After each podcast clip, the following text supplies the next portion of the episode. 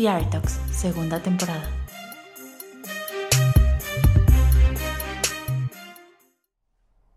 Buenos días, buenas tardes o buenas noches. Yo soy Angie Bisuet y esto es The Talks, el podcast del Foro Cultural Chapultepec. Estoy muy emocionada de poder seguir compartiendo este maravilloso proyecto con ustedes. ¿Y cómo más podíamos empezar la segunda temporada que con un invitado de lujo? Él empezó a actuar sin saber que este era su destino. Ha trascendido fronteras, tanto que lo han considerado uno de los 50 hombres más guapos de Latinoamérica. Pero esto no lo define, sino todos sus proyectos que han trascendido generaciones y que se han quedado en la mente del público. Con nosotros, Eduardo Yáñez. Bueno, pues hoy es nuestro primer podcast de la segunda temporada de PR Talks y cómo más lo podemos empezar que con una estrella verdadera que lleva muchísimos años en este mundo y que nos llena de honor que pueda estar hoy con nosotros Eduardo Yáñez. Gracias, gracias por, por tenerme en este podcast y este, espero que pasemos un buen, un buen rato. Vámonos. Pues primero que nada quisiera empezar con la pregunta obligada. ¿Cómo estás? ¿Cómo te ha tratado esta pandemia? Eh, ¿Cómo te has sentido en estos momentos? ¿Cómo está el trabajo? Cuéntanos un poquito de eso. El trabajo está bien. Mira, acabo de, acabo de terminar mi participación en La Reina del Sur, tercera temporada, y, este, estoy a punto de empezar eh, el día martes una, una serie para Amazon que se llama El Tío, que de hecho la hizo la BBC de Londres, The Uncle, y este, pues acá compraron los derechos este productor y para hacerla en español con José Eduardo Derbez, con eh, Ariadne Díaz, conmigo y un reparto mucho más extenso. Ahorita, como empezamos apenas el martes, no me he juntado mucho con el resto del cast, entonces me fallarían muchos otros nombres para darte, entonces, pero esos dos que te acabo de dar, pues son mis compañeros hasta ahorita. Eh, de la pandemia, bueno, pues ha impactado en todos, ¿no? En todos los ámbitos de, de todas las carreras, de todos los trabajos, de todas las ocupaciones, de todos los mexicanos, de todo el mundo. Ha sido algo que nos ha venido a enseñar a vivir de una manera diferente, eh, obligatoria, eh, pero también nos ha ayudado a descubrirnos a nosotros mismos en muchas, en muchas facetas, ¿no?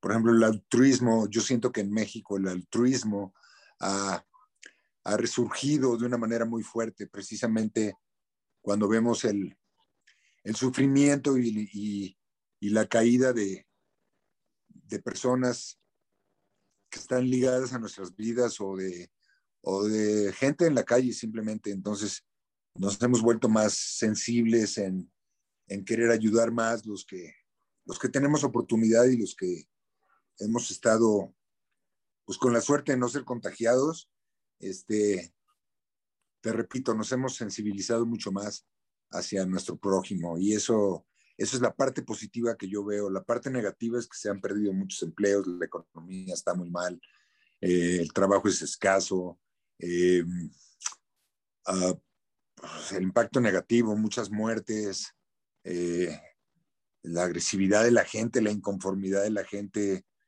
ha crecido mucho la violencia está al tope, la inseguridad en las calles. Entonces, está dividido el país en dos partes, pretendo yo. En la parte que sufre y necesita y en la parte que, que insensible, que agrede y se aprovecha de eso. Entonces, habemos personas en medio de esas dos eh, caras que tenemos la obligación de de balancear y conciliar esas dos partes. Entonces, todo aquel que pueda ayudar al de enfrente, hágalo. Hay alguna forma de hacerlo, con lo más pequeño, con un taco, con una comida, con una palabra de aliento, con, con pues, siempre esa esperanza de que el día de mañana va a ser mucho mejor para todos nosotros. Pero también hay que responsabilizarnos de los protocolos que se están usando y que se están pidiendo para que evitemos ya que esta maldita pandemia siga avanzando. Sí, tú, originalmente tu pregunta, mi respuesta ha sido devastadora. eh, esto de la pandemia en muchos sentidos, pero te repito, también nos ha enseñado, nos ha enseñado muchas cosas positivas.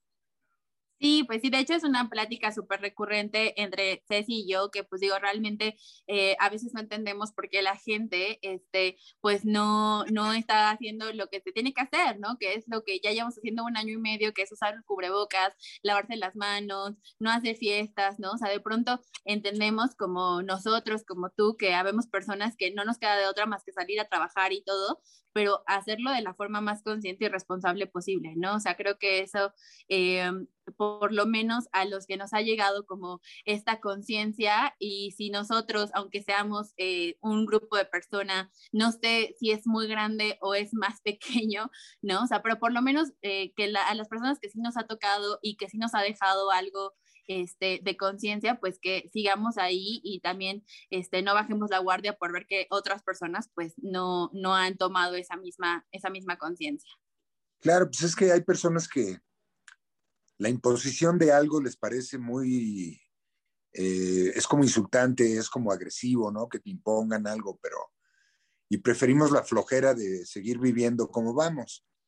Y ahora pues definitivamente es la manera de vivir es un, ah, esta, esta pandemia ha provocado un cambio drástico en nuestras vidas y tenemos que seguir los protocolos aunque nos dé flojera. Entonces el ser humano en general preferimos ignorarlo, todo lo que sea impuesto, lo preferimos ignorar y, recargarnos en lo que nos da nuestras costumbres de siempre, que no nos sacan de nuestra zona de confort, como eso de irse a Acapulco cada fin de semana o irse al, al antro cada fin de semana. Pues eso es lo que estamos acostumbrados a hacer. Bueno, no yo, pero bueno, en la mayoría, eso es lo que está, estoy hablando de una, estoy hablando en sentido figurado, ¿no? Las personas que están, tienen ese tipo de costumbres prefieren seguirlas haciendo a el trabajo de tomarse, de, de desviar un poco su, sus costumbres a, a seguir ciertos protocolos. Por ejemplo, es tan sencillo lo del tapabocas, ¿no? Está tan explicado y tan, pero también tan peleado y tan discutido. Y, y, dejemos de ser tan estúpidos, o sea, ponte el chingado tapabocas porque te va a evitar una infección, de la que sea, de la que sea. En este momento así es y hay que hacerlo. Sí es incómodo ponérselo, es incómodo salir a la calle con él, es incómodo hablar con él, es incómodo respirar con él, pero eso te puede salvar la vida. Entonces ya dejémonos de tonterías y de necesidades. Y si no te interesa tu vida, pues tienes una obligación con el de enfrente. Tú le puedes salvar la vida al de enfrente porque puedes no infectarlo y eso ya estás cooperando con la, con la, con la comunidad, ¿no? O sea, dejémonos de, de conspira, conspiración, teorías de conspiración, dejémonos de estupideces. O sea, esto no sucede de una colonia a otra en nuestro país o de un o de un estado a otro o de un, una ciudad a otra. O sea, estamos hablando del mundo entero, por favor. Ya las teorías de conspiración sobran en cualquier momento. O sea, ya, ya eso hay que borrarlo de la cabeza y nada más seguir muy informados, eso sí, de cómo va evolucionando esto eh, y, y, y hacer cada quien nuestra labor como individuos, ¿no?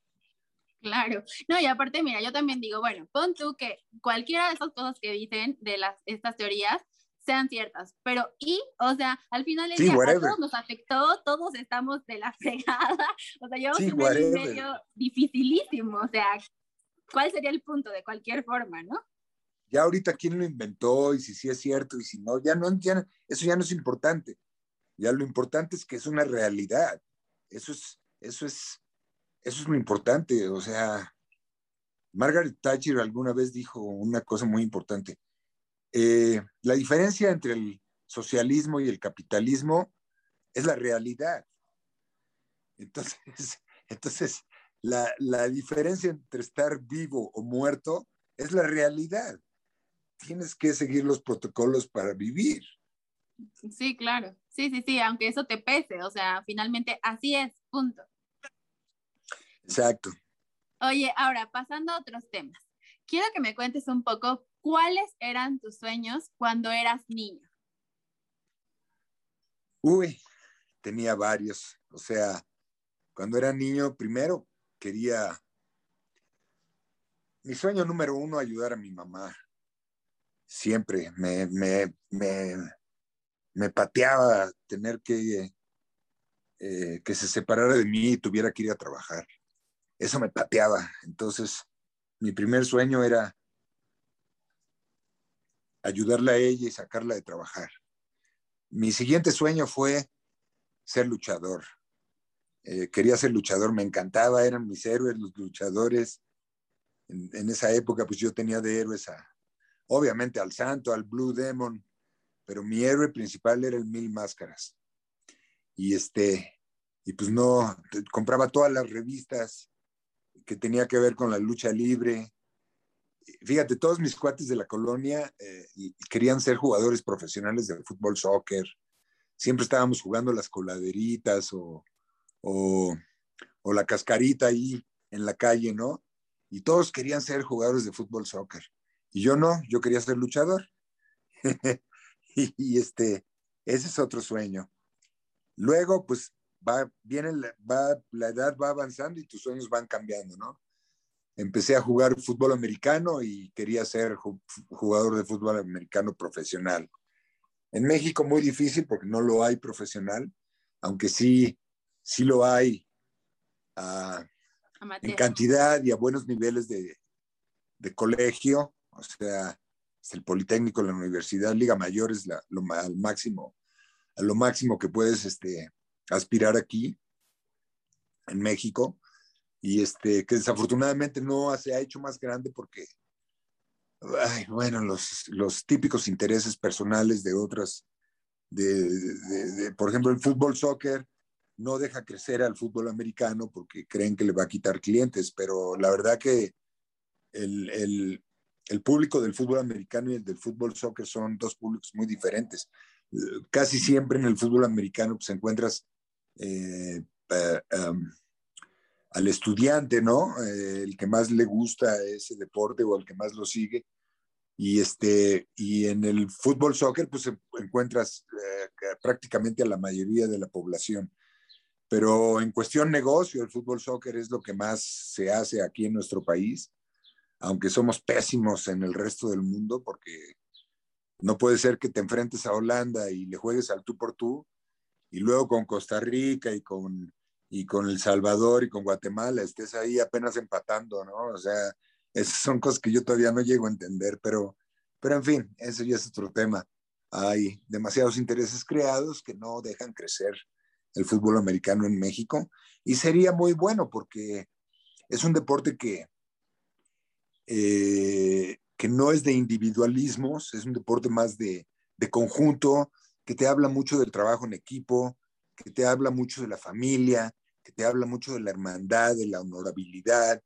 Entonces, y siento que el fútbol soccer es un deporte más individual, ¿no? Que, que, que en equipo, pero, pero bueno, después de ese sueño, eh, todos mis sueños fueron cortados por, porque empecé a hacer teatro experimental y después de unos dos años de hacerlo, me gané un premio como el mejor actor debutante y este y eso ya me, me proyectó para empezar a buscar trabajo de una manera profesional y empecé eh, como extra eh, y haciendo fotonovelas, porque antes hacíamos como telenovelas, pero en revista, ¿no? Y eran puras fotos. Y, este, y, teatro griego. después del teatro experimental me fui a hacer teatro griego, tragedia griega, y, este, y de ahí ya salté en un casting que me hicieron en Televisa, después de haber estado como año y medio de extra, haciendo diferentes eh, programaciones o telenovelas como extra, ya en un casting para un personaje, pues me quedé con el, con, con, el, con el papel y de ahí arrancó mi carrera profesional más fuerte, ¿no? Ok, sí, justo en esa parte de, del teatro ahorita vamos a, a, retomarlo, pero este, con esto primero que me decías, ¿no? De que no te gustaba que tu mamá te dejara para irse a trabajar y todo, yo sé que tu mamá fue celadora del Lecumberri y tú la acompañabas, ¿no? Bueno, de hecho, eh, vivías, ¿no? Con ella y con tu abuela este, en, esta, en esta cárcel.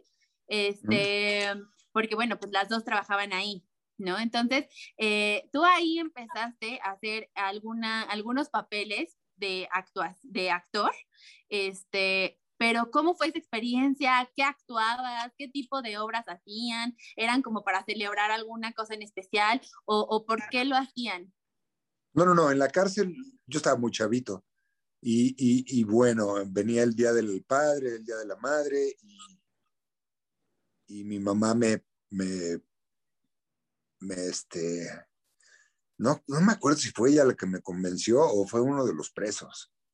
Eh, que obviamente le tiraba la onda a mi jefa, ¿no? Y quería quedar bien. Entonces, eh, creo que él me convenció de aprenderme esta pequeña poesía de, José Martí, eh, Cultivo una rosa blanca. Eh, y este, pues me la aprendí y el Día de las Madres fue la primera vez que yo actué ante ante lo, que se podía decir un público, ¿no? Que eran todas las, las reclusas y les recité eh, Cultivo una rosa blanca, sí.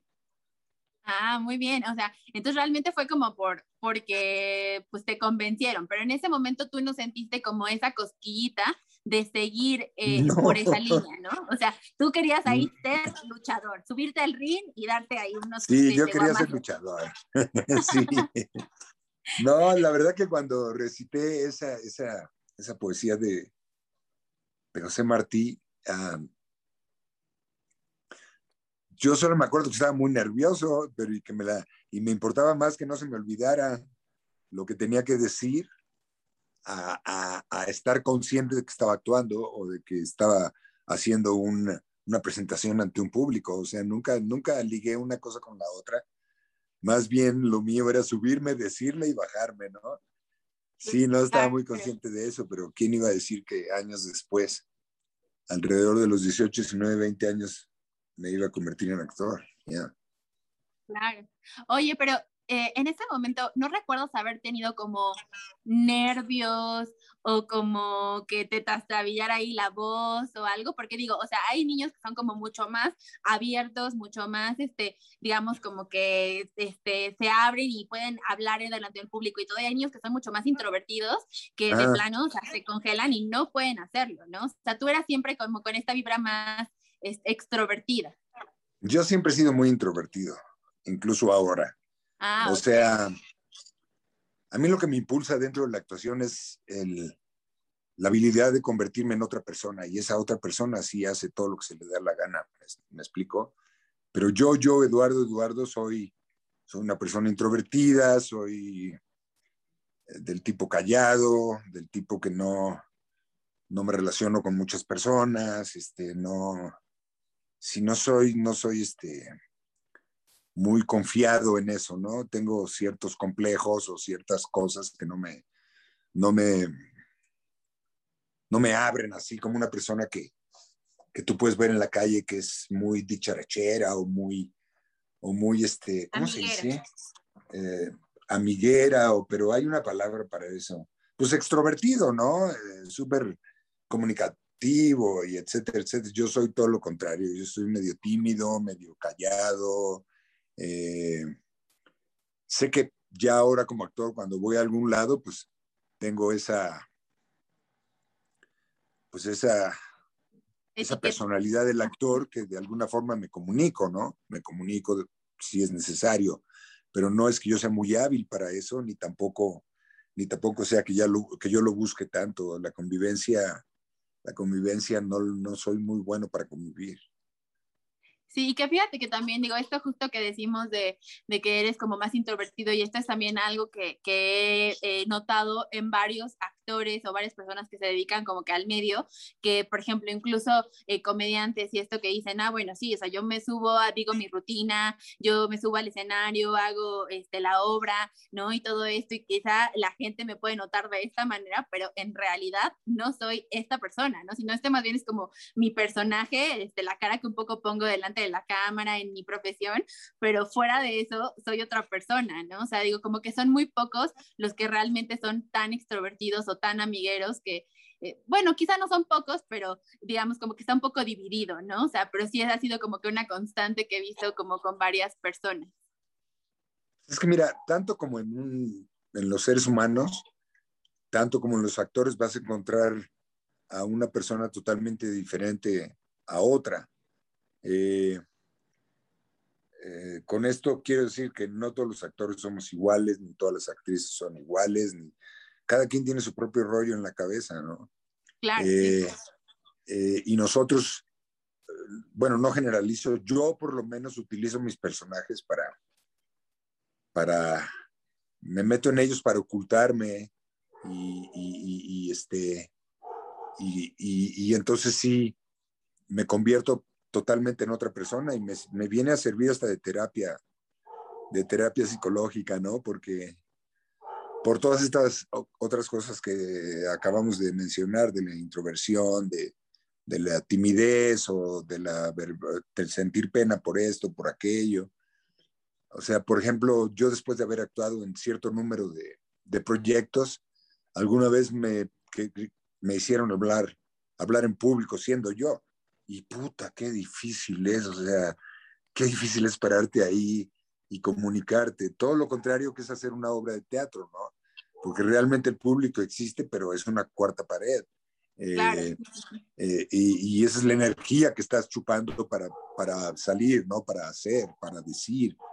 Pero ya cuando te paras en un micrófono y tienes que hablarle a la gente de algo, eso ya es otro pedo, o sea, ya es otro, es, es otra barrera que yo nunca he podido romper, o sea, no, no es muy fácil para mí todo eso.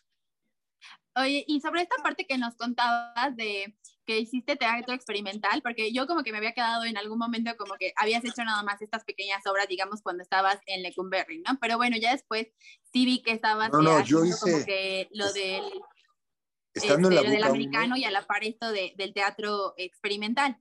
Eh, estando, en la, estando en la vocacional 1, en esa época, no sé si existe todavía, ustedes lo deben saber más que yo, había eh, competencias de, de, obras de teatro que ponían las preparatorias contra las obras de teatro que ponían las vocacionales.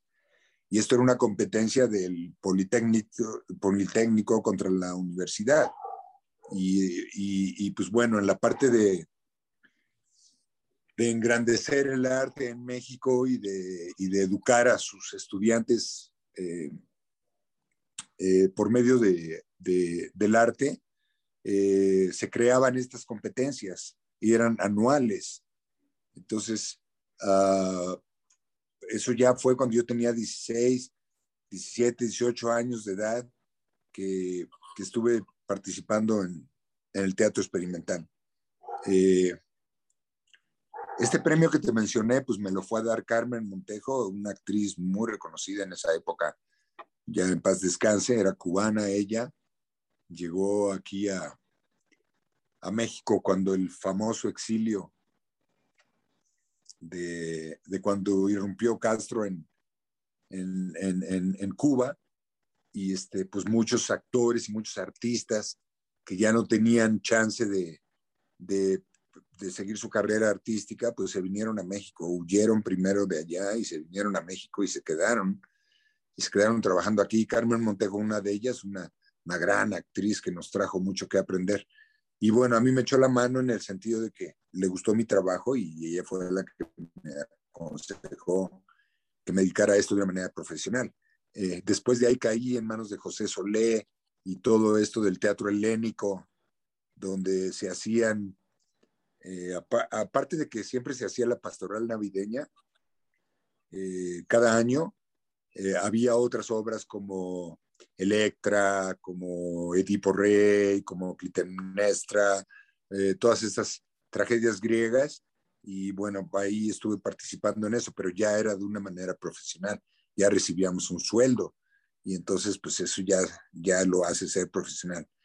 Y, y también hice al mismo tiempo hacía fotonovelas, ¿no? Que eran, eh, eh, las pagaban bien, se llamaban Cita de Amor y Capricho y estos títulos, que ya no existe ese trabajo, creo.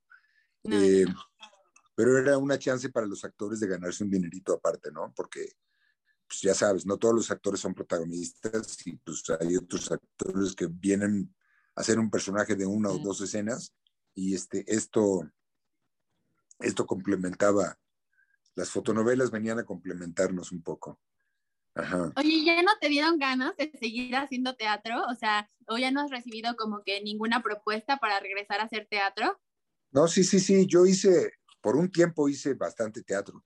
Lo que pasa es que ya la televisión y el cine me absorbió y, este, y, y, después dejé México y me fui a, a, Miami a trabajar y de ahí entré a Striptease, una película que hizo Demi Moore, uh -huh. eh, Reynolds. Después hice Wild Things, otra que, película que hizo Kevin Bacon, Matt Dillon, Denise Richards. Entonces ya me seguí por ese lado. Entonces me acostumbré a trabajar más en la, en la, en la televisión y en el cine, pero eh, todavía yo vine a México y dirigí una obra de teatro que se llamaba Hello Charlie. Eh, y este y la dirigí y actué en ella, que era una historia muy chistosa porque me tenía que vestir de mujer, eh, porque era una comedia donde a Marilyn Monroe la atrapan haciendo el amor en un yate, poniendo los cuernos a, a, a, a, una amiga con su marido y entonces la, la, tiran del yate y se ahoga, entonces Dios la castiga y la regresa a la tierra en cuerpo de hombre. Entonces, okay. era una comedia muy, muy, muy interesante, muy chistosa. Y este, ahí yo combiné actores de aquí de México y actores de cubanos, porque conocí mientras estuve en Miami, muy buenos actores. Y estuvimos aquí casi un año en cartelera. Y desde entonces no he vuelto a hacer teatro, porque he estado entre la, televisión en México y, y, intentos de trabajo allá en Hollywood, y, y, entre eso se ha ido mi tiempo. Y, y actualmente, pues, te soy honesto, hacer una obra de teatro me, me, implica quedarme atrapado en un solo lugar por seis meses o un año, y es demasiado eso para mí. Ya me acostumbré a estarme moviendo y estar en proyectos que duren cierto tiempo, terminen y luego moverme, porque si no me quedo ahí como, ah. entonces, entonces por eso eh, sí me han ofrecido, tengo un amigo, un gran amigo que se llama Alejandro Argüello y Dani, que son los que producen casi todas las obras de teatro que hace el señor López Tarso. Sí. Y, y, y, y, pues bueno, él me ha ofrecido varias, varias veces trabajar, incluso íbamos a ser el exorcista y ya le había dicho que sí, pero después le quisieron vender el libreto carísimo. Eh, esa obra le iba, iba yo a actuar en ella, iba a dirigirla también. Entonces, ah, pero no se hizo porque de 10 mil dólares que costaba el libreto, después se lo subieron a 50 y dijo, no, no, pues cálmense, ¿no? y, este, y entonces ya no hice ese, esa obra de teatro. Y sí, me encantaría volver al teatro con algo muy, muy especial habría que planearlo muy bien y sería con Alejandro Argüello, porque yo se lo prometí que si vuelvo al teatro sería con él. Y este, pero mientras me mantengo entre series y, y, y cine, porque por lo que ya te digo, no quiero estar atrapado en un solo lugar eh, que te esclaviza por un tiempo, por un tiempo largo. Sí, es que aparte sí el teatro es súper demandante, o sea, sí hay que estar aquí pues al pie de cañón a cierta hora, a cierto tiempo, ¿no? Los ensayos, o sea, sí, sí es muy demandante, pero ojalá y, y se logre y ojalá también pueda ser aquí en el Foro Cultural Chapultepec. Algún día va a venir la obra que, que me que encaje bien y que, y que yo decida, me voy a quedar un año entero sin moverme de aquí y voy a hacer esta obra de teatro, ¿no? O sea, tendría que venir, tendrá que venir ese día algún día, pero por lo pronto mis planes son seguirme moviendo alrededor. Sí, y también sabemos lo difícil de pronto que es esta carrera, ¿no? O sea, es estar tocando puertas, es estar ensayando, preparándote, este, haciendo mil cosas para que te vean, ¿no? O sea, incluso a veces es, este, como que malbaratar, por así decirlo, el trabajo al principio, como para que estés en muchas cosas y entonces la gente te empieza a notar y te empieza a seguir llamando y etcétera. Pero quería saber, ¿tú te acuerdas la primera vez que te dieron tu primer protagónico? Uf, sí, cómo no. Fíjate, mi primer, el primer eh, trabajo que yo buqueé, eh, donde me agarraron, me quedé con ese personaje, fue una novela que se llama Quíreme Siempre, que fue, los protagonistas eran Juan Luis Galiardo, un español, y Jacqueline Andere. Y ahí pues estaba en el reparto Úrsula Prats, estaba Jorge Vargas, estaba Uta. Pues Victoria Rufo la lanzaban ahí y a mí me lanzaban también como el novio de Victoria Rufo en esa novela.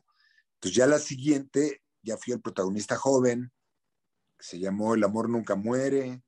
Ahí fue con, estaba, híjole, estaba, El amor nunca muere era Juan Moro, Frank Moro, Frank Moro, un, actor cubano que ya falleció, eh, Silvia Pasquel, Christian Bach, eh, eh, pues un servidor y, y pues ahí también estaba Laurita Zapata, no digo, Laura Flores, Laura Flores, que ahí también, ahí fue, fuimos novios en esa novela. y, y, así fui subiendo de, de, importancia hasta que ya me tocó protagonizar eh, Tú eres mi destino con esta Adela Noriega, que era el Cirano de Bergerac. Eh, eh, era, era Carta sin Destino. Carta sin Destino se llamaba, es, originalmente es, con Laurita Flores también y y este, Enrique Álvarez Félix, que él hacía el Cirano y yo hacía el joven que él escribía las poesías y yo hacía el joven que iba y le leía las poesías a la chava y la enamoraba y todo eso, ¿no? Al final, obviamente, ya se termina dando cuenta que el escritor de las poesías hermosas, pues era eh, Enrique Álvarez Félix, que hacía como el Cirano de Bergerac, ¿no? Después vino Senda de Gloria, que esa fue una historia maravillosa con Leti Calderón, con Ignacio López Tarso, con un reparto impresionante porque por ahí pasó todo México, pues había muchos, eh, hablaba de la post-revolución del país y este, y pues por ahí pasó, todo mundo hizo, te imaginas, Venustiano Carranza, Plutarco Elias Calles, eh, Obregón, todos los presidentes, ¿no? Entonces yo hacía un personaje que se llamaba Juan Juan, que existió en esa época y que él era un anónimo que se llamaba Juan Pueblo, porque él había presenciado el inicio del asesinato de Carranza en un viaje en su ida en tren, cuando él huía en tren del nuevo poder que lo estaba persiguiendo. Y entonces este muchacho era un maquinista del, del tren y un día se le ocurre narrar lo que sucedió en esa, en esa parte de la historia de México y se convierte en un periodista anónimo. Y, bueno, te puedo mencionar muchas más novelas, ¿no? Como, como con Adela Noriega, este, eh, ese era Dulce Desafío. Eh, luego me fui a Miami con Lucía Méndez y María Elena, luego con Adela hice otra que se llamó Guadalupe, Luego regresé a México, hice Destilando, Amor, hice el, eh, La Verdad Oculta, Destilando Amor, Amores Verdaderos, Amores con Trampa, Corazón Salvaje. Eh, y bueno, pues ahí me he llevado, ¿no? Todos esos de, de protagonista. Tienes 30 años de carrera, o sea, son muchísimos personajes en estos años. Eh, ¿Hay alguno con el que te identifiques? Y ¿Cómo es el proceso de salirte de ese personaje y construir personajes nuevos? Mira, te voy a decir algo que parece una jalada, pero todos los personajes que yo he jugado, todos, con todos me identifico, porque cuando tú te conviertes en otra persona, de cualquier forma, es tu físico el que lo está haciendo, es tu carne, es tu sangre, es tu piel. Lo único que cambia es tu mente, y el actuar de tu persona, el, las costumbres de tu persona, te conviertes en otra. Eh, todos los personajes, con todos me he identificado, a todos les he dejado parte de mí. Y la otra parte de tu pregunta es para mí lo que otros compañeros siempre dicen que, ay, qué padre, ya terminamos este proyecto, estoy feliz, no sé qué, no sé cuándo. A mí me da una tristeza enorme porque porque me cuesta mucho entrar a un personaje, lo preparo demasiado, lo estudio demasiado Y al estudiar no me refiero aprenderme de memoria los diálogos, me refiero a hacer un research y una búsqueda de quién es esta persona, ¿no? Y cómo encaja dentro de mí para que yo pueda ser. Entonces, me cuesta mucho entrar, que entre en mi carne esa otra persona. Y cuando termino de grabar, es tan triste matar a alguien. Y lo tienes que matar. Y tienes que deshacerte de él y quitártelo, como si te cambiaras de ropa. Y quitártelo. Y cuesta muchísimo trabajo. Para mí es muy duro. A menos que un proyecto se junte con otro inmediato, me, es, me resulta menos doloroso y más fácil. Pero cuando no es así, cuando tardo dos, tres meses en conseguir otro, otro trabajo, este, eh, eh, se, me quedan cosas, se me quedan muchas cosas que, que solo poco a poco se van saliendo, ¿no? Es como una relación, es como el amor de una relación. Al romper, eh, no es que ya rompiste y se separa y ya, y ya se olvidó, quedan tantas cosas aquí adentro y sobre todo aunque sea metafórico el, sentimiento en el corazón, ahí es donde se queda, porque, porque sufriste, lloraste, reíste, viviste esa otra persona. Entonces, quitártela de adentro del alma es todo muy, muy complicado.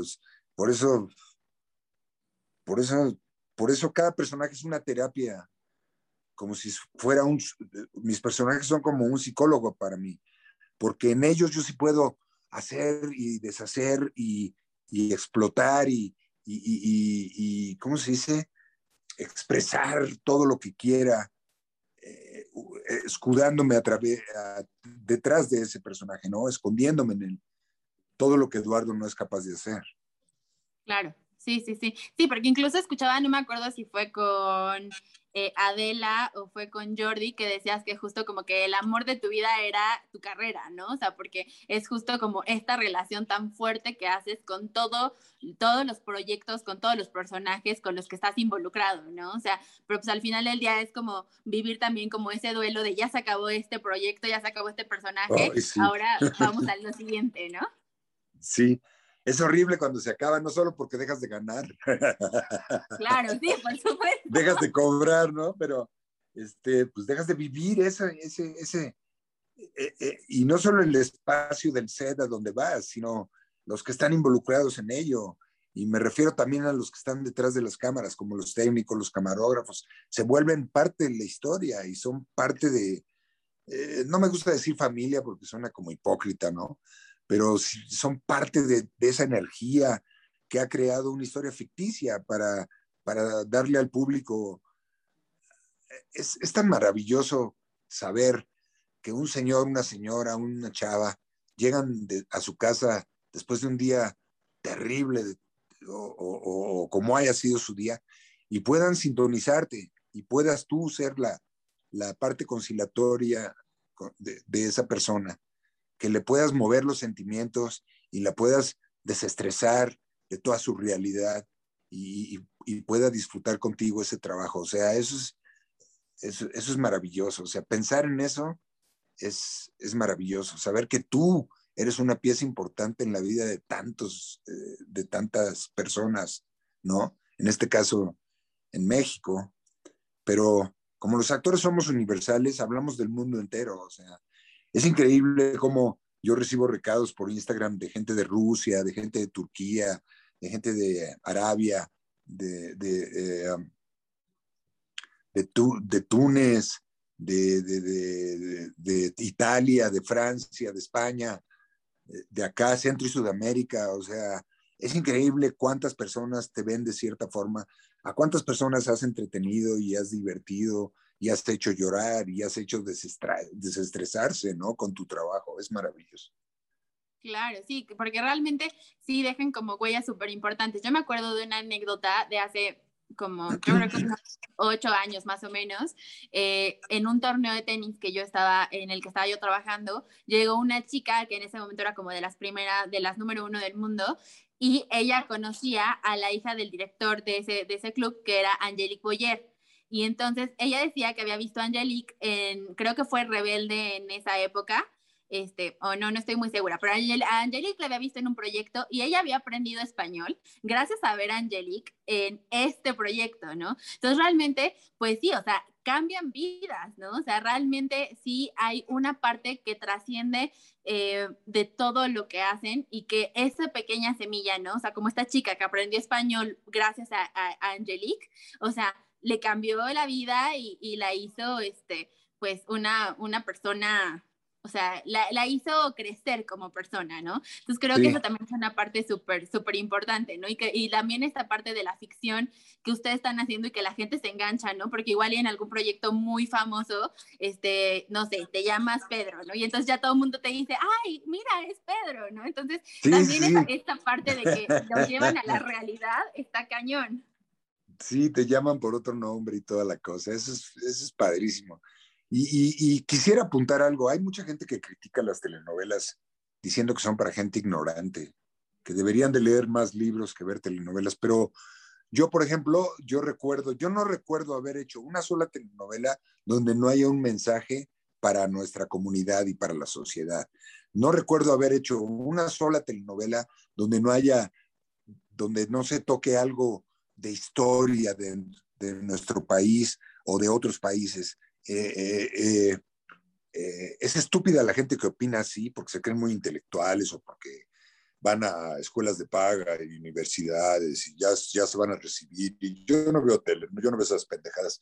No son pendejadas. Hubo un, hubo un productor, se llamó Ernesto Alonso, Alonso, que en paz descanse y al cual le debo mi carrera, igual que a Raúl Araiza, un director maravilloso, papá de Raulito Araiza. Este, y pues ellos, e, e, este Ernesto produjo todas las telenovelas históricas de, de México y hizo, hizo que el público supiera de nuestra historia por medio de una historia de amor ficticia dentro, dentro de la historia eh, eh, de México.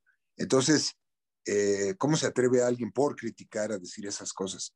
Yo creo que las telenovelas además unen a la familia y además al final de todo, el ejemplo fuerte de una telenovela es aspiracional y, ayuda a nuestras comunidades a, ver ejemplos de vida que son positivos y que salen adelante, ¿no? Entonces, no porque yo haya trabajado en tantas, la estoy defendiendo, sino porque sí creo en el valor de ellas eh, como un medio de comunicación para ayudar a nuestra sociedad, a nuestra comunidad. Sí, claro, yo estoy totalmente de acuerdo contigo. Oye, has hecho también cosas internacionales. Has llegado a hacer películas, series en Estados Unidos, que es un spot al que mucha gente aspira y al que mucha gente quiere llegar. Pero cuéntame dos cosas de las más difíciles que te hayas enfrentado para llegar a estos este, escenarios. El idioma. Sí, sí, tienes razón. El idioma, pues es lo primero. Es que, for example, now I speak English, pero tengo acento y eso me limita mucho. Entonces, eh, eh, allá exigen que hables.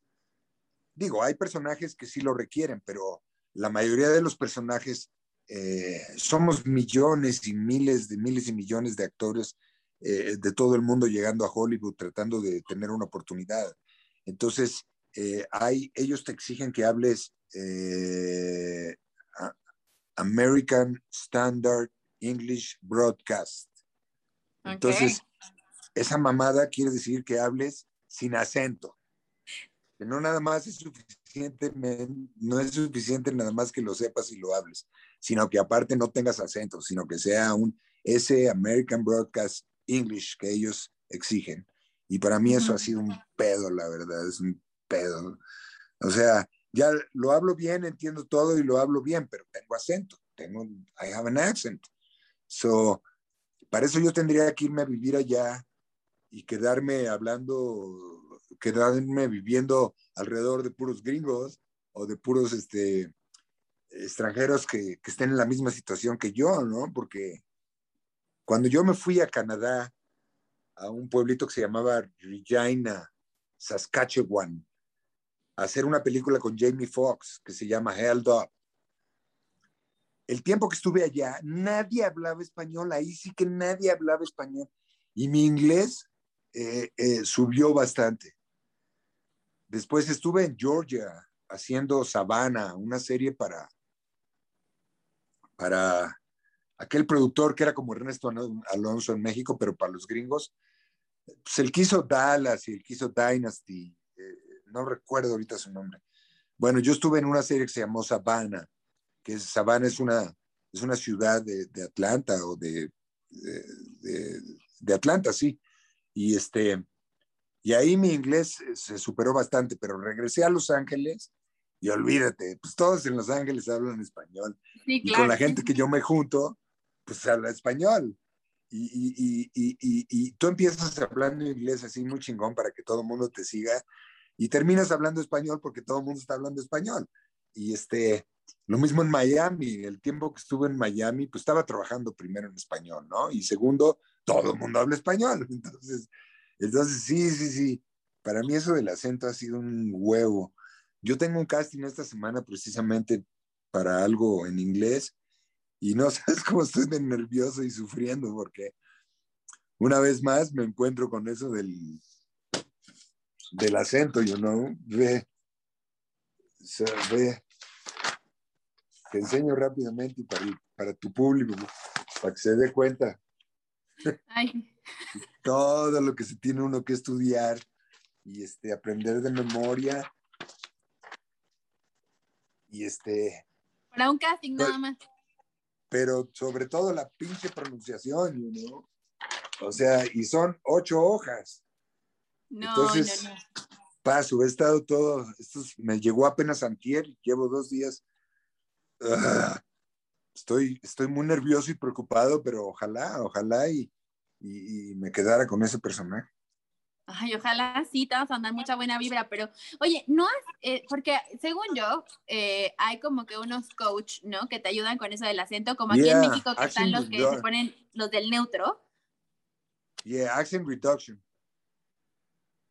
pero en este momento, por ejemplo, las cosas no, han estado muy chidas para todos los que trabajamos y ahorita pagar un maestro de Action Reduction es un buen billete, ¿me entiendes? O sea, esa es otra que tienes que pagarle una colegiatura a un maestro y ahorita pues, las entradas no han sido tantas, hemos trabajado, pero apenas estamos ahí sobreviviendo. Sí, cuando tenga la oportunidad voy a tomar clases con ese güey, pero ¿qué pasa? cuando regreso a México y otra vez voy a hablar en español, vale madres, o sea, o sea ¿me entiendes? Porque lo ideal es que estés en un lugar por un tiempo donde nadie habla español, so, so te, obligas a hablar en inglés y, el acento te cambia, te cambia el acento, porque por, pura, por puro escuchar, y, viene la imitación, porque los humanos somos eh, imitadores. So that's how you learn how to speak English without an accent. But lo demás es bullshit, you know. Te, llamas a tu casa y ¿qué pasó, mijito? ¿Cómo estás? Sí, es como cuando vas a otro estado, ¿no? Que ya estás en el norte y andas hablando así. Y entonces, pues como dices, ¿no? Todo es como por imitación. Y pues sí, sí, este, entiendo, entiendo perfecto lo que dices. Pero bueno, esperemos que esto te vaya súper bien. Y la otra onda es que los maestros te cobran, te cobran por un curso de cuatro o cinco clases, mil dólares. O sea, no está, no está barato, ¿me entiendes? Entonces, te digo, ahorita los tiempos no, ha estado, no han estado buenos para nadie y, pues estamos muy al cuidado con eso. Sí, por supuesto. Sí, ahorita no, no estás como para hacer esa inversión, ¿no? Igual y en otro momento podrá ser.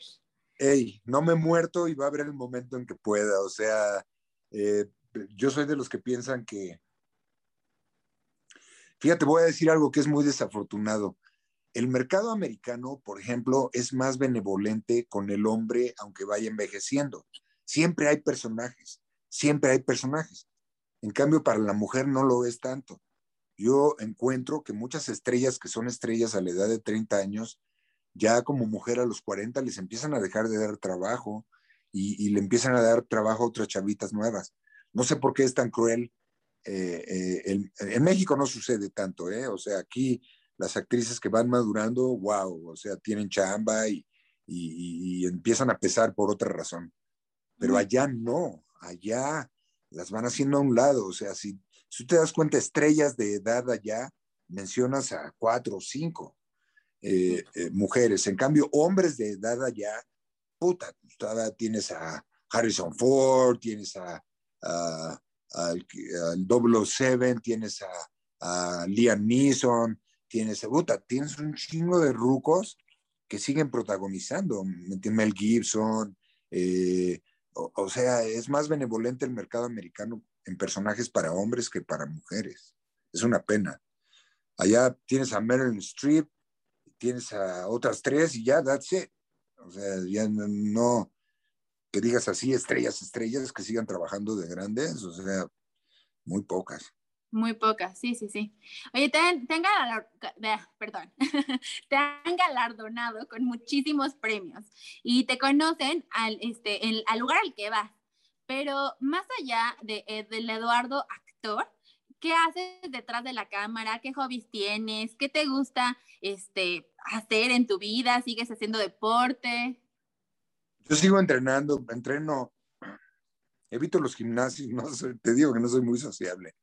Eh, pero pues tengo aquí una barra en el jardín, unas paralelas, este, tengo CDs de, de cardio, tengo una bicicleta, tengo una caminadora y yo como puedo aquí hago mis entrenamientos. Además me gusta estar solo cuando entreno porque es cuando me cargo de energía y planeo todo el día cómo va a correr y estoy pensando, ¿no? En el gimnasio yo encuentro que se platica mucho, se distrae mucho y este, yo creo que para mí el entrenamiento físico es también mental. Entonces es un momento individual donde cargas tus energías, porque allá afuera hay un chorro de energías de todo tipo y tú te tienes que, como seal, ¿no? Como hacer un, un huevo protector que sea tu energía eh, eh, de lo que quieres hacer, de lo que quieres lograr, no solo en un día, sino en, en el futuro y, es, y, es como una especie de meditación. Es tu momento de cargar pilas y de, dedicarte a ti, quererte a ti y hacer tu propio, tu propio plan mental para cómo va a ir la semana, el día o el año o lo que sea, ¿no? Eh, eh, eh, eso es un hobby. El otro hobby, me encanta el fútbol americano profesional. Ahora que empieza ya la temporada, no me voy a separar de la televisión. Mira, Ah, muy bien. este, eh, y el resto es lo que acabo de mostrarte. estudiar, prepararme, tratar de ser un mejor actor. Siempre está en mí. Yo tengo ese complejo de, de que me molesta la palabra galán, me molesta mucho. No por su significado, sino por, por por la manera en que nos lo ponen a nosotros, ¿no? Aquí tenemos una entrevista con el galán y es como quitarnos mérito de actor. Claro. Y entonces, yo desde que empecé a trabajar, he tenido ese, ese rollo en mi cabeza, ¿no? Tengo que ser un buen actor, tengo que ser un buen actor, tengo que llegar a ser reconocido como un buen actor, quiero ser un buen actor. Entonces, el 70% de mi tiempo es ver una buena película, leer un buen libro o preparar un personaje, o sea, o estudiar para conseguir uno. Ese es el 70% de mis días, siempre. Entonces, eh, siempre estoy tratando de, darle lo mejor al público.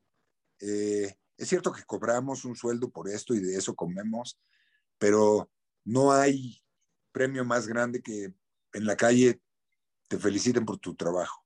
Es, es, es, el, mejor sueldo, es el mejor alimento para un actor, ¿no? Entonces, pues esos, entre esas cosas, creo que ya te dije cuáles son mis hobbies. Muy bien. Oye, sé que te gustan los cómics. Y oh. este. y que tu personaje favorito es Batman. Y yo escuché que dijiste dos razones por las cuales te gustaban. Y la primera es porque no tiene superpoderes y porque es una persona, ¿no? Pero quiero saber, ¿tú te consideras como que geek? O sea, ¿realmente sí te gusta mucho meterte a este mundo de, los superhéroes y de todo lo que conlleva los cómics? O sea, ¿eres de los que tiene también su colección como que de figuras y todo eso? Sí, no, hombre, pues tengo, tengo a Superman, a Batman, a Flash, tengo carri bueno, yo soy mucho de juguetes, ¿no? Como de chavito no, no fui muy premiado con juguetes. Yo ahora que trabajo, desde que trabajo, me compro mis juguetes yo solito y los voy guardando. Pero, y los tengo ahí, ahí los tengo y luego los uso y, y, ando ahí corriendo mis carritos y todo el rollo. Y, pero volviendo a los cómics, es que el mundo de los cómics, estas personas que crearon ese mundo de los cómics, supieron, supieron perfectamente qué darnos de comer a nosotros en cuanto a, en cuanto a que ahí hay alguien afuera, ahí hay un héroe afuera que te va a ayudar y que nos va a ayudar en alguna situación difícil. Eso, está eso se crea en tu mente, ¿no?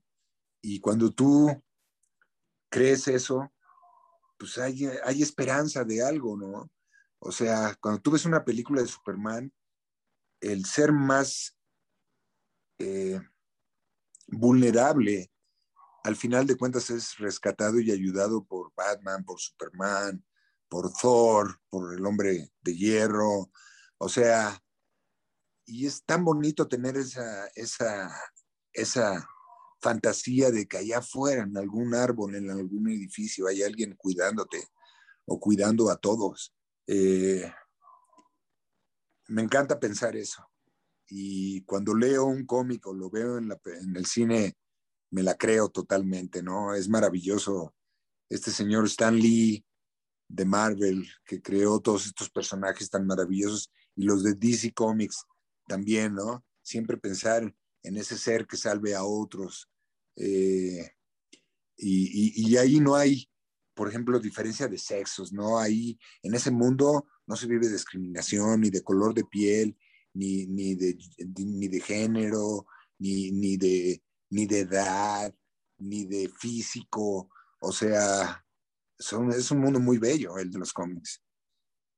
Sí, de hecho estaba escuchando una vez a Chumel Torres, que también es este, muy amante de los cómics y esto, y que él este, contaba una anécdota de una vez que fue a una Comic Con, que creo que fue en, en, este, en Estados Unidos, y que estaban, o sea, como un puesto con todos los cómics por afuera del puesto, digamos, para que la gente los pudiera ver y todo, ¿no? Y alguien preguntó, oye, ¿y no se van a robar eso, o sea, los cómics? Y que al, o sea, otro amigo suyo le dijo así como de, no, a ver, o sea, ¿qué nos enseñan nosotros en los cómics? A ser leal, a no robar, o sea, realmente como que la analogía un poco que hacía era que los cómics educaban a esa comunidad, digamos, de, de los, de los chicos que siguen mucho ese mundo, este, valores, ¿no? Reales, o sea, valores. Dime. La honorabilidad, que es tan importante, o sea, eh, tú ves a Batman cómo lo están destrozando a golpes para que traicione a alguien o se una al mal y no lo va a hacer. Y va a morir en el intento. O sea, la honorabilidad y los valores que hay en esos personajes eh, son totalmente aspiracionales para todos nosotros. Claro. Oye, ¿y tú realmente te identificas con Batman? Con Batman, yes. Digo, sí. pues Batman es un ser humano, no tiene poderes de ninguna especie. Realmente esto sucede ahora en las películas más modernas porque han creado mucho más gadgets y instrumentos por los que se sirve Batman para atacar al enemigo y unos carros impresionantes y el helicóptero y la lancha y el traje que usa y todo, pero cuando surgió Batman al principio no era tan, no tenía tanto, no tenía tanto rollo y no era ese multimillón, multi, multi, multi, multimillonario que es ahora. Eh, eh, pero lo que más me inspira de Batman es eso, que es un simple ser humano, no cuenta con ningún poder y tiene que usar su, su inteligencia y su honorabilidad para, para realizar su, su, trabajo de héroe. Padrísimo. Sí, a mí también fíjate que me gustan mucho los, los, este, no tanto los cómics, pero me gustan mucho las películas de superhéroes, ¿no? Digo, yo sigo un poco más a Marvel, pero sí me identifico con muchas cosas que de pronto dicen acerca de, ese mundo, porque sí, también a mí me encanta y todo es como muy fantasioso, pero tú desearías que fuera verdad, ¿no? O sea, ser uno de esos que va y lucha y este y al final termina con el mal y ya, todo el mundo está en paz, ¿no? Y tampoco necesitas ese reconocimiento, pero tu, tu reconocimiento más grande es que este, las cosas caminen como lo mejor posible. Sí, lo, y justo para todos, ¿no? La justicia. La justicia que es lo más importante. Fíjate qué chistoso. Sabemos que estas personas no existen, pero sí existen, porque las consumimos. Claro, sí. O sea, somos miles y millones que consumimos a estos héroes. Pero tú has soñado que vuelas. Sí. Entonces sí existe, ¿te das cuenta? Sí existe. Has soñado que te caes de un edificio y antes de tocar el piso despiertas. sí no claro. mueres. No mueres. ¿Ok? Entonces sí existe. Existe de alguna forma. Claro, sí, sí, sí. Sí, totalmente. Oye, eh, antes, ya casi estamos acercándonos al final de la entrevista, pero Sí. tenemos una sección que se llama Historias enteatradas. ¿Y de qué se trata esto? Eh, normalmente nuestro invitado anterior, que yo cerré la temporada pasada este, de Theater Talks, eh, nos dice qué historia quisiera que nuestro siguiente invitado contara. Así que yo he decidido que nos cuentes una anécdota sobre algo que te haya sacado de tu zona de confort al estar trabajando en Estados Unidos. Aparte del idioma que ya nos contaste, pero digamos, ¿qué cosa es diferente en la producción de la, en Estados Unidos? Ay. Bueno, los latinos tenemos el defecto de llegar tarde siempre a nuestras citas y allá no te lo permiten, ¿no? Es, te cuesta el trabajo.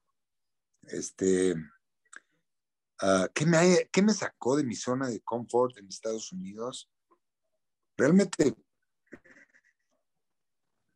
realmente yo siempre que he trabajado en inglés, he estado babeando viendo a los otros actores y a las actrices, ¿no?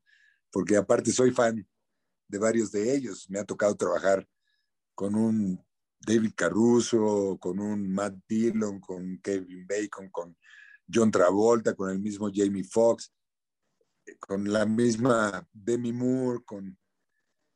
Y, me la he pasado babeando, siempre estoy babeando viéndolos a ellos hasta que me toca mi oportunidad, ¿no? Eh, realmente no te puedo hablar de algo que me saque de mi zona de confort, pero ah, hubo una película que estábamos haciendo allá por Arizona. Ay, güey, esa es una anécdota. Yo hice un casting para una película que se llama The Feeders. Se llamó The Feeders. Fue un fracaso la porquería esa, ¿no? Pero que después me dio gusto. Fíjate qué mala onda de mi parte. Pero yo llegué, yo hice un casting, me escogió el director, productor y, este, y escritor del libro, The Outfitters. Y este, y entonces cuando llegamos a Arizona, estaba ahí con unos compañeros también, pues, mexicoamericanos, y se sintió la vibra, ¿no? De que les da, les da como mala onda a muchos de ellos, no a todos, que, que vengamos de México a quitarles el trabajo a ellos, que son mexicoamericanos y llevan años viviendo allá, crecieron allá, estudiaron allá, y pues nosotros vamos y nos dan un rol a nosotros y, y, a ellos les es muy difícil cachar un rol. Entonces sí se siente la envidia, se siente la mala onda, ¿no? Y esa tarde hubo una lectura porque empezábamos al otro día. Y entonces hicimos la lectura y mi inglés estaba muy yo estudié ese personaje, nada más mis diálogos, en su manera fonética, cómo tenía que pronunciarlos y todo eso.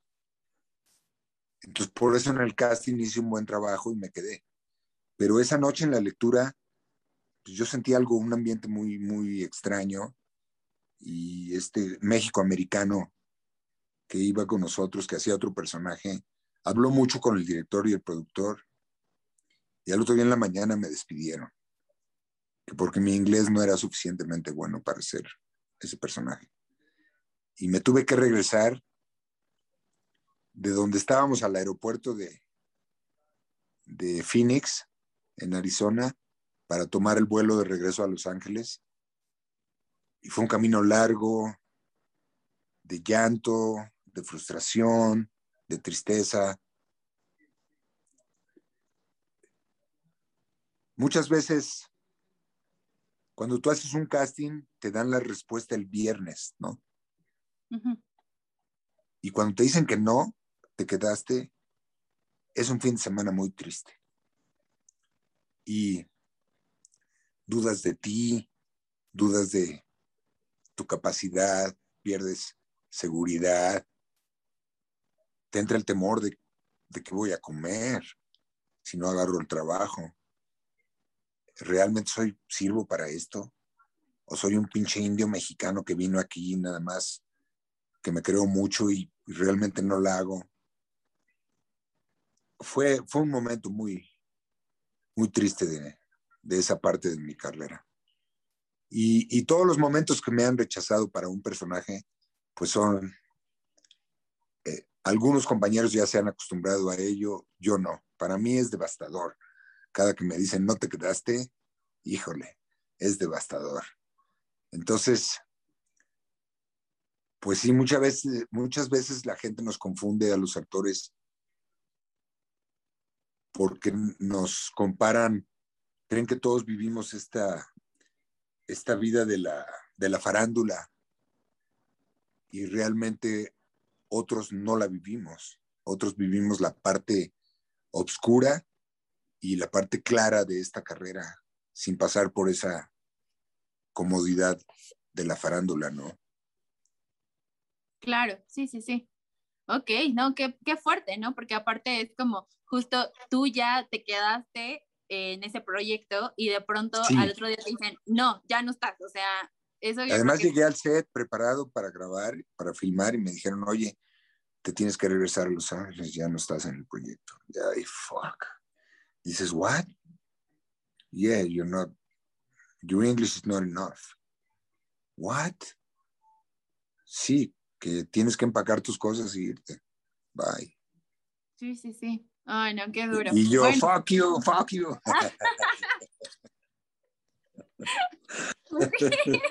También. Y la neta, y la neta, te lo digo, pues sí les decía que se les cayera todo, ¿me entiendes? Dije, que chinguen a su madre. Pero, y sí, de hecho, la película se estrenó y, y duró una semana en cartelera, va y se fue, era una porquería la película. Bueno, entonces ahí agradeces que dices, qué bueno que mi nombre no estuvo ahí involucrado. Pero si me preguntas, de todos modos me hubiera gustado hacerla, ¿me entiendes? Claro, pues sí, sí, sí, sí, definitivamente. Pero bueno, pues lo bueno es que ha habido muchos otros proyectos en los que sí te has quedado y que han dado frutos increíbles, que la gente te recuerda por esos proyectos y que realmente has tenido también muchos que han trascendido el tiempo. Y los que vienen, y los que vienen. Bueno, pues ahora cuéntanos qué proyectos tienes, en dónde te pueden ver, en dónde te pueden seguir, qué es lo que viene para ti. Lo que viene para mí es un par de castings esta semana que ojalá me salgan bien, ojalá me quede con esos personajes, pero algo que ya tengo amarrado es esta serie que empiezo ya el martes a, a, grabar, a filmar para Amazon, que se llama El Tío. El reparto, hasta ahorita que yo conozco, pues empecemos por las damas, Ariadne Díaz y José Eduardo Derbez y un servidor, por lo pronto. Perfecto, que Ariadne la tuvimos aquí en la Dalia Negra y ojalá pronto también esté aquí con nosotros en, esta, en este espacio que tenemos. Ok, ok, mucha suerte y muchas gracias, ¿eh? Ay, no, de nada, para nosotros es un honor haberte tenido aquí, de verdad, gracias por haber aceptado y pues esperamos poder recibirte pronto aquí en el teatro y te deseamos muchísimo éxito en tus proyectos presentes y futuros. Ya está, igualmente para atrás. Muchas gracias. Pues bueno, nos vemos entonces muy pronto. Dios quiera. Bye. Bye. Bueno, pues espero que esta primera entrevista de la segunda temporada de Theater Talks les haya gustado tanto como me gustó a mí. Estamos súper agradecidos con Eduardo Yáñez que haya aceptado estar hoy con nosotros. No se olviden que esta temporada tenemos cosas nuevas para ustedes, para que sigan aprendiendo sobre todo aquello que no han visto del teatro y que nos pueden seguir en todas nuestras redes sociales, Instagram y Facebook como Foro Cultural Chapultepec y en YouTube en Centro Deportivo Chapultepec. Píquenle a la campanita para que les avise cada vez que tengamos contenido de nuevo. No se olviden que estamos de regreso con ustedes, muy emocionados. Gracias por estar aquí y nos vemos pronto en el teatro. Un proyecto presentado por el Foro Cultural Chapultepec.